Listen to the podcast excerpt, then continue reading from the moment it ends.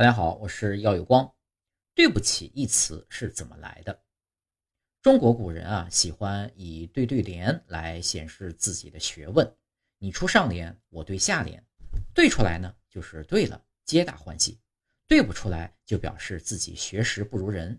被难住的人呢，会说对不起，就是对不下去的意思。后来呢，对不起就慢慢的流传开来。如果得罪的人，无论自己有没有学问，都会谦虚地说对不起，用来表达自己的歉意。沿用至今呢，就变成了现在常用的对不起了。